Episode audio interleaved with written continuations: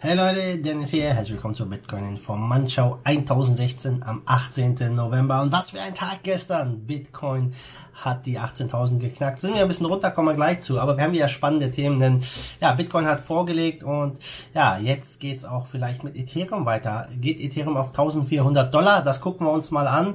Dann ein Milliardär aus Mexiko hat 10% seines Vermögens in Bitcoin investiert und Grayscale sprengt hier alle Rekorde. Und wenn wir mal mit uns den Preis angucken, ja, da zieht echt richtig gut aus. Wir stehen aktuell bei 17.780 waren gestern auf 8.400, äh, ja, 8.421. Äh, ziemlich crazy, ziemlich crazy, ja. Wir waren äh, äh, hier wirklich nur noch ein paar, paar kleine Sprünge entfernt vom All-Time-High. Es sieht wirklich danach aus, dass wir es doch noch brechen könnten, vielleicht sogar noch diesen Monat. Und Viele fragen sich natürlich jetzt, was ist mit Ethereum? Alle Augen sind auf Bitcoin gerichtet, keine Frage. Und Ethereum bewegt sich so zwischen 440, 470 Dollar. Und das entspricht ziemlich genau dem, was wir im Dezember 2017 erlebt haben. Ähm, kurz nachdem oder als Bitcoin auch sein Alltime high erreicht hat am 17. Dezember. Und damals, äh, ja, als Bitcoin sein Alltime high erreicht hat, danach sind die Altcoins explodiert. ETH ist bis auf 1400 Dollar in Windeseile geklettert. Und ähm, ja, viele glauben, dass wir jetzt viele Ähnlichkeiten haben äh, beim Ethereum-Kurs und dass ETH vielleicht auch jetzt wieder so einen 300% Run hinlegen könnte. Viele On-Chain und technische Indikatoren sind da sehr ähnlich zum ja, äh, 2017 Bull Run und das ist sehr, sehr interessant, denn am 10. Dezember 2017 lag ETH bei 450 Dollar und es hat 34 Tage gedauert, dann war er auf 1400 Dollar. Ähm, vor dieser Preisexplosion ist ETH zwei Wochen lang seitwärts gelaufen. Ja, äh, und vielleicht sehen wir hier eine Wiederholung, wenn man sich den äh, Chart mal anguckt von 2017 und aktuell, ja, dann sieht das ziemlich ähnlich aus. Ähm, und viele On-Chain-Metriken, was das Volumen angeht, etc., sind auch sehr, sehr ähnlich. Ja, wir haben 1,9 Milliarden Dollar an Transaktionen und Überweisungen. Das äh, ist eine Steigerung von über 46 Prozent zum Vormonat. Äh, der Kurs natürlich hat dazu beigetragen, keine Frage. 2017 hat man was Ähnliches zu beobachten. Ja, also wieder ein paar Parallele zwischen dem äh, ja, Volumen an äh, Transaktionen von 2017 und 2020. Ähm, 2017 waren wir bei 830 Millionen US-Dollar, ja, sind wir gut drüber aktuell. Und das hat sich aber damals auch zum äh, Monatsende schlagartig geändert. Da waren es über zwei Milliarden. Äh, auch hier viele Parallelen wieder, ja. Und äh, auch äh, wenn man sich die aktiven Adressen anguckt, ja, das ist ja auch ein, ich sag mal, ein Maß für die, ein zuverlässiges Maß, um die Netzwerknutzung einfach darzustellen. Äh, die Daten für November haben den Spitzenwert des Vormonats mit 550.000 täglichen aktiven Adressen ja wieder im Auge. Also es wird ähnlich sein, denke ich. Ähm, die Aktivität ist heute natürlich viel höher als damals, aber auch hier sehen wir halt einen Ansprung äh, der aktiven Adressen, also auch hier wieder viele Parallelen zu 2017. Ähm, natürlich haben wir diesmal diesen ganzen DeFi-Hype, der dazu beiträgt. Damals war es halt der ICO-Hype und ähm, das ist äh, ja schon mal ein sehr bullisches Zeichen und ähm, vor allem auch die, äh, ich sag mal, diese, diese ganzen dezentralen Börsen, ja, die es damals da in dieser Form nicht gab, äh, die haben ein extrem hohes Volumen, Uniswap allen voran, ja, das ist ziemlich crazy. Das Handelsvolumen ist auch über 50 Prozent gegenüber dem Vormonat gestiegen. Ähm, und äh, ja, auch hier können wir uns noch auf einiges gefasst machen. Natürlich hat ETH jetzt einen kleinen Rücksetzer gemacht, wie BTC auch. Aber wenn man sich das anguckt, die täglich aktiven Adressen, die Transaktionstransfer und Handelsvolumina, ja, dann hat man viele Ähnlichkeiten zu den On-Chain-Entwicklungen von ETH im Dezember 2017. Der Kurs liegt auf einem ähnlichen Niveau und viele Analysten glauben einfach, das sind gute Gründe zur Annahme, dass eine Wiederholung ähm, eines ähnlichen Patterns ja vielleicht im Raum steht. Ähm, und äh, reicht der DeFi-Hype dafür aus? Schwer zu sagen. Kann man so viel Momentum erzeugen? Es ist im Moment noch ja, relativ weit her. Stelle vor, ETH macht jetzt eine 300% Rallye. Ähm, damals natürlich ist der Unterschied, dass wir am Ende vom Zyklus standen. Das heißt, Bitcoin hat sein All-Time-High erreicht und dann sind die Altcoins nach oben geschossen. Jetzt ja, fühl, fühl, ist es gefühlt eher wie 2016. Ja, also wir stehen am Anfang des Zyklus und ähm, ist auf jeden Fall interessant, diese Vergleiche zu ziehen. Ähm, und ihr kennt ja den Spruch, History doesn't repeat, but it often rhymes. Und ich persönlich würde mich freuen, ja, wenn ETH mal eben 300 Prozent im nächsten Monat zulegt. Kommen wir zum zweiten Thema. Mexiko und der zweitreichste Mann aus dem Land. Er ist der 166, 166. reichste in der Welt, der Milliardär äh, Ricardo Salinas Pliego.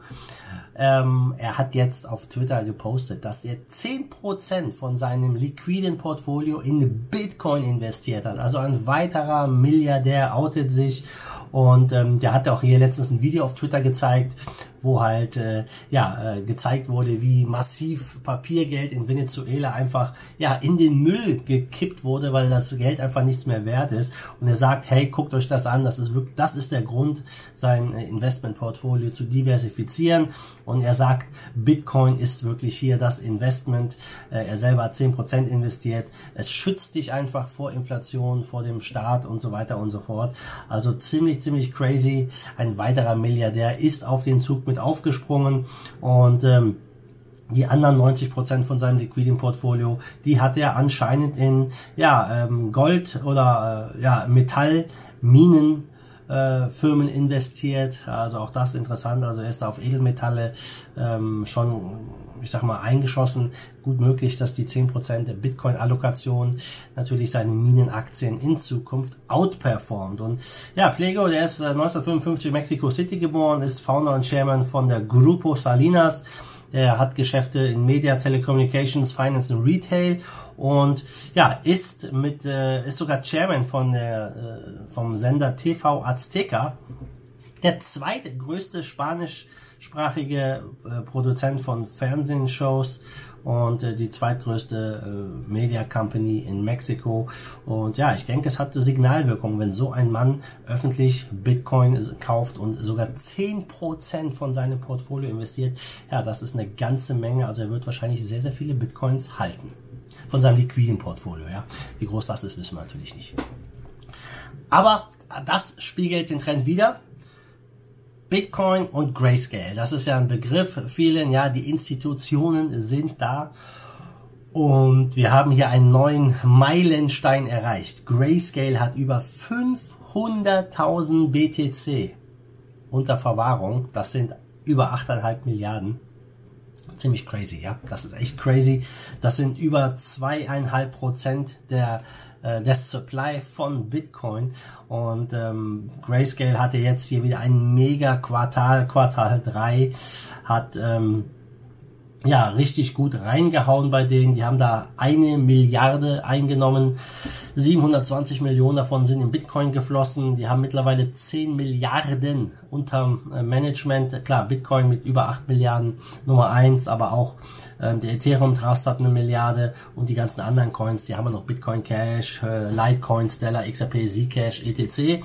Aber BTC macht ganz klar hier den Löwenanteil aus und ähm, das ist schon auch hier ein ganz, ganz krasses Zeichen. Und hier sieht man wirklich, wie die Institutionen aufkaufen, ähm, in Bitcoin äh, investieren. Und für viele, die gefragt wurden, ist ganz klar die äh, Pandemie und Covid hierfür verantwortlich, dass einfach ja das Vertrauen in die, äh, in die Stabilität der Fiat-Währungen sinkt und man sich einfach absichern will. Und das ist schon echt krasser Meilenstein. Bin gespannt, ja, wie groß hier das mit Grayscale noch wird und wann der Rest der Leute aufwachen. Das, das müsst ihr euch mal reinziehen. Ja, Wir stehen bei knapp 18.000 Dollar. Ähm, in 2017, da waren das nur ein paar Tage, ja, wo wir über dieser Marke gestanden haben. Und da hatten wir einen riesen Hype in den Medien. Jeder hat von Bitcoin gesprochen. Alle waren investiert und wollten kaufen und waren drin. Und ja, unglaublicher Hype. Und jetzt, ich weiß nicht, wie es euch geht, aber kaum einer außerhalb unserer Kryptoszene spricht über Bitcoin. Ja, wenn ich da jetzt mit den normalen Leuten da draußen so rede und sage, ja, Bitcoin ist bei knapp 18.000 Dollar, kriegen die solche Augen, weil ich habe denen vor natürlich allen erzählt äh, vor ein paar Monaten, hey, kauft euch mal ein bisschen Bitcoin, investiert mal ein bisschen, könnte eine ganz gute Idee sein, ja. Und haben natürlich die meisten nicht hingehört. Und wie immer ähm, warten sie ab, bis wir neue All-Time-Highs machen. Und äh, es ist überhaupt kein Hype da gefühlt. Null. Ja? Ich weiß nicht, wie es euch geht, aber schreibt mir mal in die Kommentare, merkt ihr irgendeinen Hype oder nicht? Würde mich mal interessieren. Ja, zum Schluss gucken wir auf den Markt. Wir stehen bei über 500 Milliarden. 505 Milliarden Marktkapitalisierung. Bitcoin Dominance 65,1 Prozent. Nicht schlecht, nicht schlecht. Und ja, in den Top 10, da sieht es ein bisschen... Äh, durch, ja, durchwachsen wäre jetzt das falsche Wort, ja. Aber äh, ein bisschen volatiler aus. Ähm, Bitcoin ist 6% im Plus, Ethereum ist leicht im Plus mit 1%, Ripple 2% Minus, Chainlink 4% Plus, äh, die anderen Coins leicht im Minus. Also äh, klar, die Augen sind auf Bitcoin gerichtet, die Altcoins bluten ein bisschen. Ähm, Top-Gewinner zu gestern, das ist Bitcoin Diamond. 20% Kurs plus Bitcoin Diamond steht bei, halt euch fest, 57 Cent. ja, keine Ahnung, warum der jetzt mal hier 20% Kurs plus gemacht hat, kein Plan. Top-Verlierer hingegen, das ist Sushi mit über 16% Minus. Also Leute, das war es von mir. Ich bin gespannt, was hier passiert, ob wir diesen Monat noch die 20k knacken, ähm, wie weit es nach oben geht, ähm, ob wir es beim ersten Anlauf schaffen oder auch nicht. Sehr, sehr spannende Zeit und ja, ihr wisst, was zu tun ist. Wenn euch die News gefallen haben, lasst mir ein Like da, gebt mir einen Thumbs up oder teilt auch dieses Video mit den Leuten, die sich auch für das Thema Bitcoin und Krypto interessieren oder interessieren sollten und dann sehen wir uns morgen wieder in alter Frische. Bis dahin wie immer, macht gut, schwenkt den Hut, let's fight the force of evil in Bitcoin and cryptocurrency we trust. Bam.